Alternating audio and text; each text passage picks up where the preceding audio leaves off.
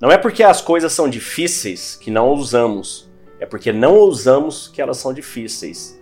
Essa é uma frase de Sêneca que nos mostra quanto é fundamental termos resiliência, persistência, determinação. Acontece muito com você na sua vida de você iniciar várias coisas, iniciar vários projetos e nunca terminar nenhum e acabar ficando frustrado, frustrada, né? Porque perdeu tanta energia, perdeu tanto tempo, se dedicou e de repente, puf, abandonou e aquilo ficou para trás. Aí você reinicia outro e para no primeiro obstáculo, reinicia outro. Então isso é algo que não acontece só com você, né? Depois vem aquela procrastinação, nós falamos em alguns outros episódios anteriores, e que da mesma forma que a procrastinação nos faz ter medo de enfrentar aquela situação, então, como eu disse, ela é prima da ansiedade, da depressão, né? Então, a hora que a gente tem medo de enfrentar uma situação, a gente procrastina, pega o celular, fica perdendo tempo com alguma coisa ali. Isso para você evitar aquela ansiedade de não conseguir, aquele medo do insucesso, o medo do fracasso, né? E muitas vezes a falta de determinação e persistência vem da mesma raiz, do mesmo medo, o mesmo medo que te faz ah, eu não vou nem persistir porque vai dar errado. Ah, não vou fazer porque eu não consigo. Ah, não vou fazer porque eu não sou bom o suficiente. Então, as suas crenças limitantes começam a te minar. A sua mente começa a te bloquear e a te limitar. E repara que se isso acontece com você, isso é um padrão ao longo da sua vida. Isso vem acontecendo nos seus relacionamentos, nos seus trabalhos, né? na sua vida pessoal, no esporte, qualquer coisa que você faça. Você acha que você não é bom o suficiente, você acha que você não é bom o suficiente você começa a não ter essa persistência. No entanto, a persistência e a resiliência, assim como tudo na vida, ela é praticável, ou seja, você pode aprender a ter mais resiliência, você pode aprender a ter mais resistência. Ela é como um músculo, você cada vez mais vai dando um passo. Da mesma forma que a coragem, né? A coragem não é a ausência de medo, a coragem é você enfrentar uma situação mesmo tendo medo. Isso também é algo da mesma forma que o músculo, você vai exercitando, vai utilizando técnicas que vão te ajudar a superar este medo, essa ansiedade, essa procrastinação. E o estoicismo traz ferramentas belíssimas e incríveis que vem sendo validada há 2.300 anos por alguns dos maiores líderes e pessoas que você imaginar no planeta, né? Nelson Mandela disse que só conseguiu ficar 27 anos preso pelo apartheid porque lia meditações de Marcos Aurelius, Bill Clinton lia todo ano, os fundadores americanos do país, né, do estado, George Washington, Thomas Jefferson, Benjamin Franklin, todos eles eram praticantes dessa filosofia estoica, que traz força, que traz resignação. Epiteto disse que se pudesse definir a vida com duas palavras, essas palavras seriam persistência e resistência. Já Confúcio, do outro lado do mundo, diz que se pudesse resumir a vida com uma palavra, seria tolerância. Ou seja, quando você tolera, você persiste, você resiste. No final, são duas formas de dizer a mesma coisa. Ou seja, a sua vida não vai ficar fácil, assim como a minha não é, assim como a vida de ninguém não é. Todos nós temos os desafios de cada um. Você pode até achar que a vida de algumas pessoas é fácil na hora que você olha pelo Instagram, mas você pode ter certeza que essas pessoas têm desafios enormes também. Só que na hora de postar, os desafios estão ali, fora do ângulo da câmera. Mas tenha certeza que elas têm. E, de qualquer maneira, não interessa o que elas tenham ou não tenham, né? Na verdade, o que interessa é o que você tem ou não tem. Só estou te dizendo isso para você não achar que você está sozinho nessa situação. Então, os estoicos acreditam que a virtude, a razão, é a chave para a vida feliz e plena. Os estoicos acreditam que a virtude e a razão são as chaves para uma vida plena e feliz. Eles entendem que a vida é cheia de desafios, e ela é. E o sofrimento faz parte da jornada humana. Mas ao invés de nos deixarmos abater pelas dificuldades, pelos sofrimentos, a gente aprende a lidar com ela de peito aberto, sem medo, sem angústia, apenas com coragem. E dentro da lente estoica do amor fati, né, a gente se entrega, a gente ama aquilo que nos acontece, a gente vê aquelas dificuldades como um remédio que a vida nos deu para a gente evoluir, para a gente melhorar para curar qualquer problema que a gente tem em nossa alma. E lembre-se sempre, né, como disse Marcos Aurelius, a persistência é a chave mestra da vitória. Essa frase ela reforça a ideia de que muitas vezes é a persistência que nos leva a alcançar nossos objetivos, mesmo quando tudo parece conspirar contra nós. Para para pensar, dentro do chamado estoico, a terceira lente que a gente aprofunda é a lente da fé. Eu não sei qual é a sua religião, qual é seu credo, o que você acredita ou não acredita, não cabe a mim. No entanto, os estoicos, assim como a maior parte das pessoas, acredita que existe um Criador, existe um Deus. Você pode chamar de Deus, de universo, de natureza, de energia, de o grande arquiteto, de Alá, o que você quiser. Mas existe algo maior do que você.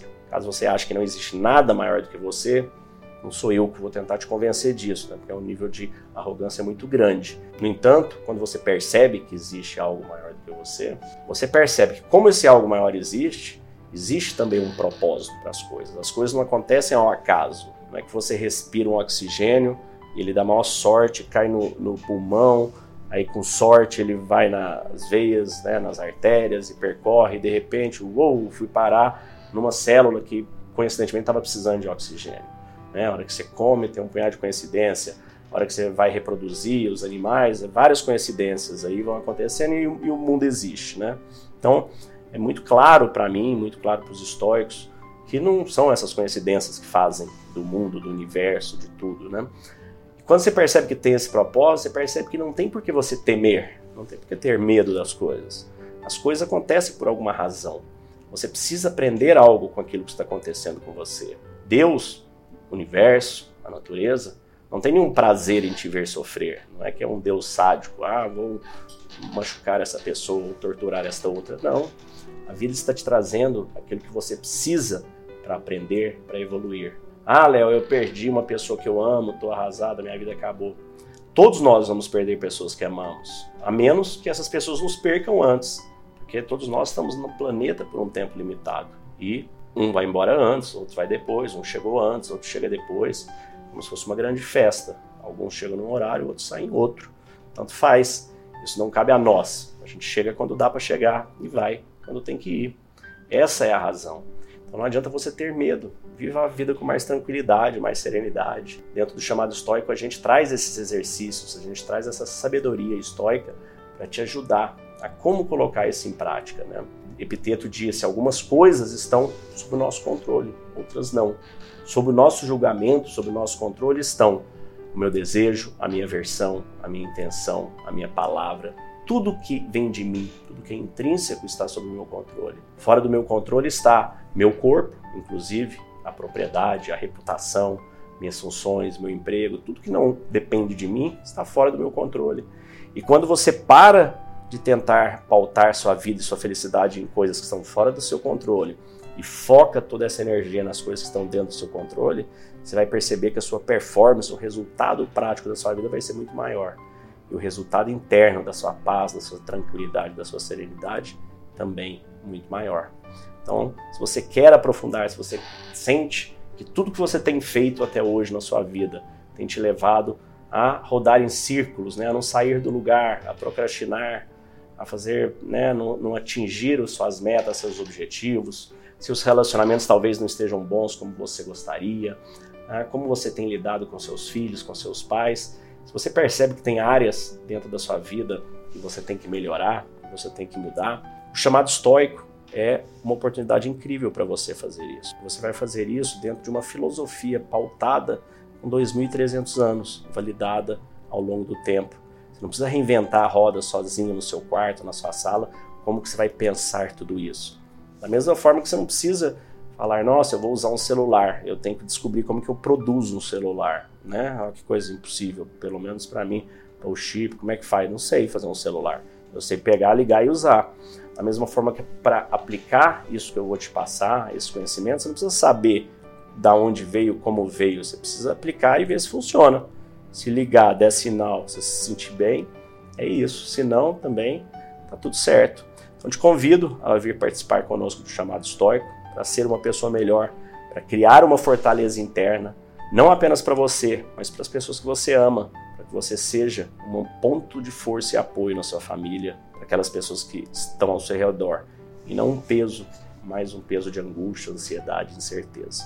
Então te convido a participar conosco, chamado estoico.com.br te desejo um dia de abundância e paz. Fique com Deus. Léo, eu venho por meio desse depoimento aqui te agradecer imensamente, pois a forma como você fez é criar esses, essas sete lentes do conhecimento histórico, nos ajudando a penetrar nesse conhecimento, a, a utilizá-lo no nosso dia a dia, está me ajudando em muito a superar essa fase, fase de término de relacionamento, fase difícil, onde a gente sofre muito, onde é difícil.